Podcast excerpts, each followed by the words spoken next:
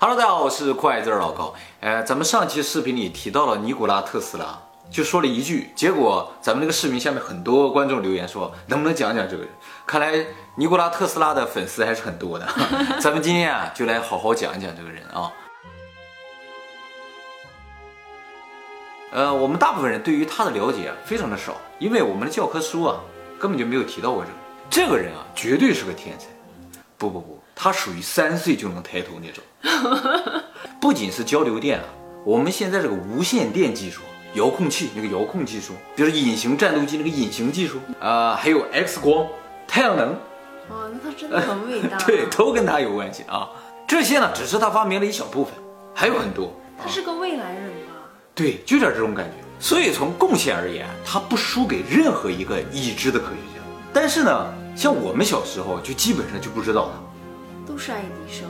对，小学的课本里讲的都是爱迪生的故事，对不对？对。我是怎么知道特斯拉的？是我以前认识一个塞尔维亚人。嗯。这个塞尔维亚人啊，是特斯拉的亲戚。真的？真的。他已经特斯拉。哦。那么这么牛个人，怎么就没有人知道呢？因为你还没有做这期影片呢。没错。他呢是一八五六年出生在南斯拉夫的一个小山村里面，当时是南斯拉夫，现在啊是克罗地亚，但是他是塞尔维亚人哦。他小时候就是一个特别奇特的孩子，因为啊他有一种病，就会产生幻视和幻听，他总能看到幻象。也许他看到的不是幻象，但是当时人们就认为他得了一种病，看到的都是幻象。嗯，而且他这个幻想特别真实，以至于他自己都无法分清什么是现实，什么是幻想。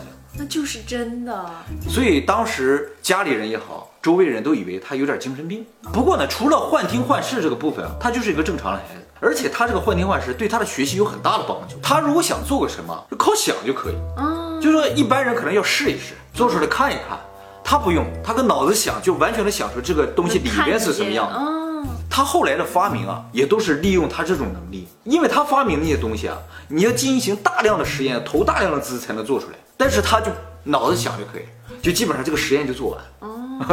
那么他学习成绩非常优秀，所以他在二十八岁的时候就到了美国，到了爱迪生的这个电器公司去。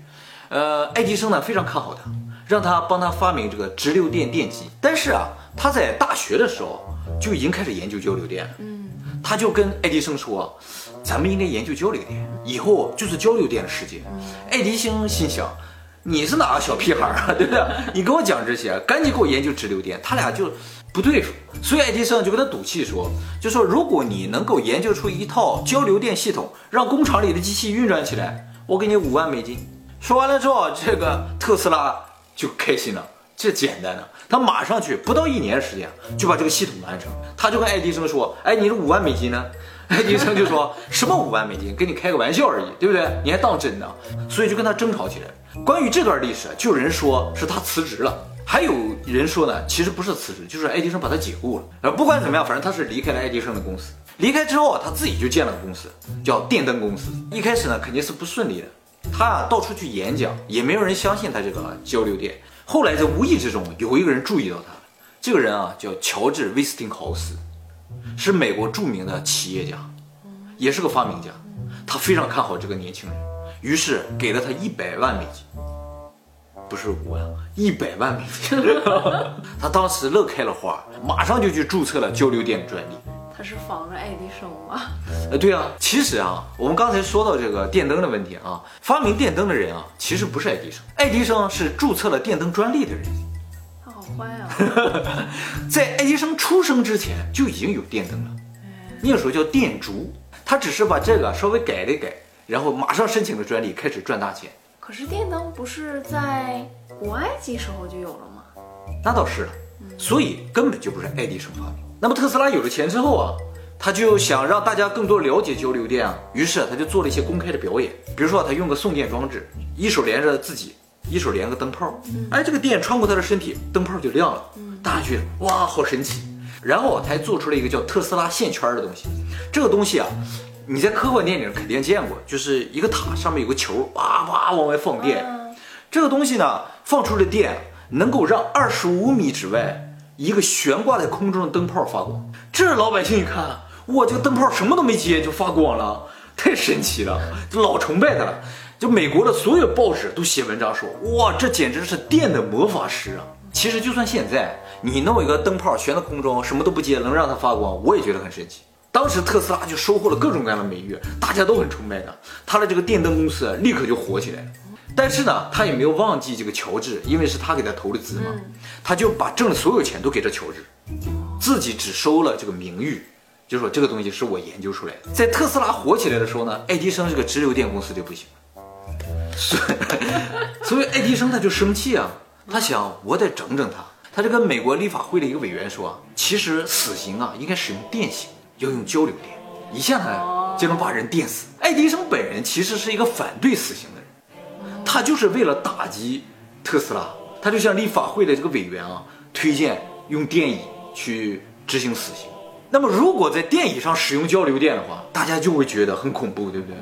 爱迪生后来啊做的更绝，就是他搭了个台子给人展示，弄了个大象，把那个大象活活电死。嗯，啊，就告诉人们交流电有多可怕，为什么电影上要使用交流电？所以电影啊，其实是爱迪生发明，更讨厌他了，是吧？讨厌死了。呃，不过现在维基百科上写的他的这个电椅的发明者是爱迪生手下的一个雇员，但其实不是，就是爱迪生本人啊。特斯拉越来越成功之后，又有一个人看上他了，这个人啊老有名了，叫摩根，哇，美国著名的银行家。摩根大通的那个摩根啊，摩根斯坦利的那个摩根，摩根 摩根这个人就特别有眼力，他就觉得以后啊就是无线电的世界，于是呢他就找特斯拉说：“你帮我研究无线电塔。”他给了特斯拉十五万美元和一大片的土地啊，让他做实验。然后特斯拉就到那个地方去建了个高塔，这个塔五十七米高，上面有个直径二十米的半球。但是在特斯拉还没有研究出这个无线电传输技术之前啊，意大利的一个科学家叫马可尼，他先研究出来的。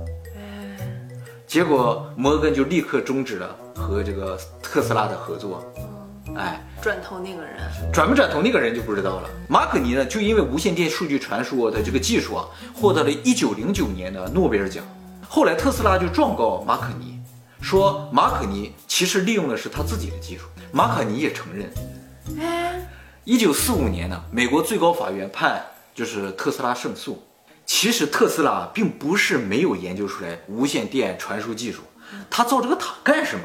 他表面上跟摩根说：“我给你造这个无线电传播塔。”嗯，但他其实啊是为了接收太阳光，然后把太阳光啊转化成电能传输到地上。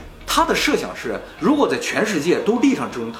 那么这个太阳光不断的照在地球上，就不断的往地面上和空中传输电流，这样的话人们就不再需要发电机，在任何地方都可以无线充电。这简直在我们现在来看的话，都是一个理想社会的造型，对不对？而且这个能源啊是根本没有头的，只要太阳在，它就一直有。其实他就是偷偷研究这个，他其实那个已经研究出来了，早都已经有。不交作业，但是对，靠着时间有资金去做别的啊，对，就做别的研究。而且马可尼拿走他的技术，他是知道的。只是后来马可尼拿这个技术去赚大钱，以至于全世界人们都认为马可尼是无线电通信之父。他觉得这个他接受不了，他接受不了，他需要钱都无所谓，钱都无所谓。然后他就去状告马可尼。其实爱迪生很傻，如果我是一个社长的话，我肯定愿意跟特斯拉一起合作，因为他只要名誉，那我就赚钱就好。爱迪生又想要名誉，又想赚钱，关键当时爱迪生只想卖灯泡，他就觉得这玩意儿太好赚了。他这是一个钱局限了想象力的例子，太有钱了，局限了想象力，因为他已经有个成功的盈利模式了，他只想复制他这个模式而已。当然，还有一种说法就是摩根终止和特斯拉这个合作啊，其实是有另一个原因，就是摩根知道他要干什么，不是因为他拿了钱去盖这个他很生气，而是如果他这个东西真的研究出来啊，整个金字塔结构的社会结构就要崩塌了。就是说，自由能源出现了。人也不用煤，也不用石油了，垄断行业就不行。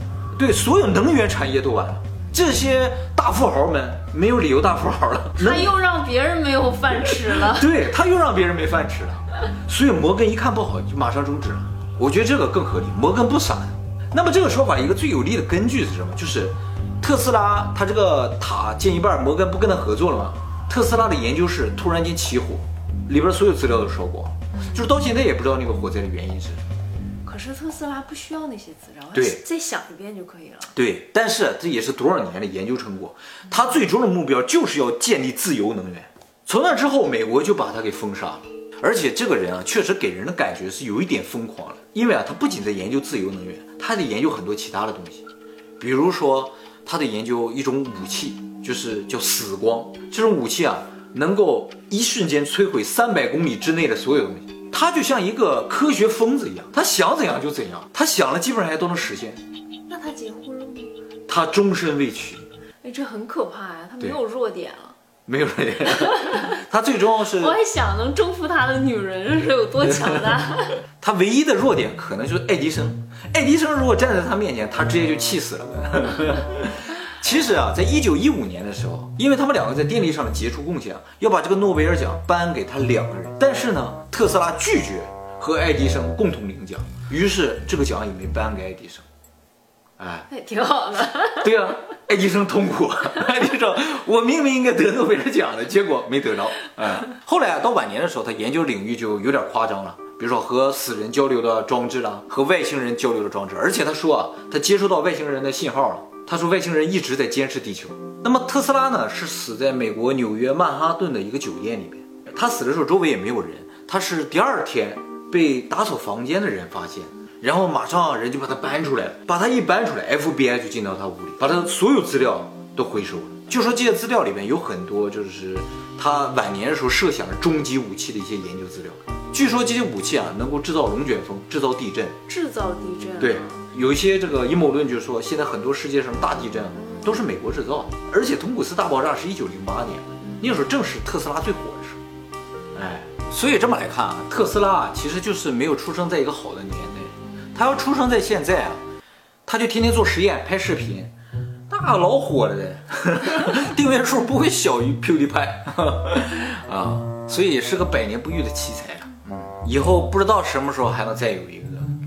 有啊，哪有？精神病院。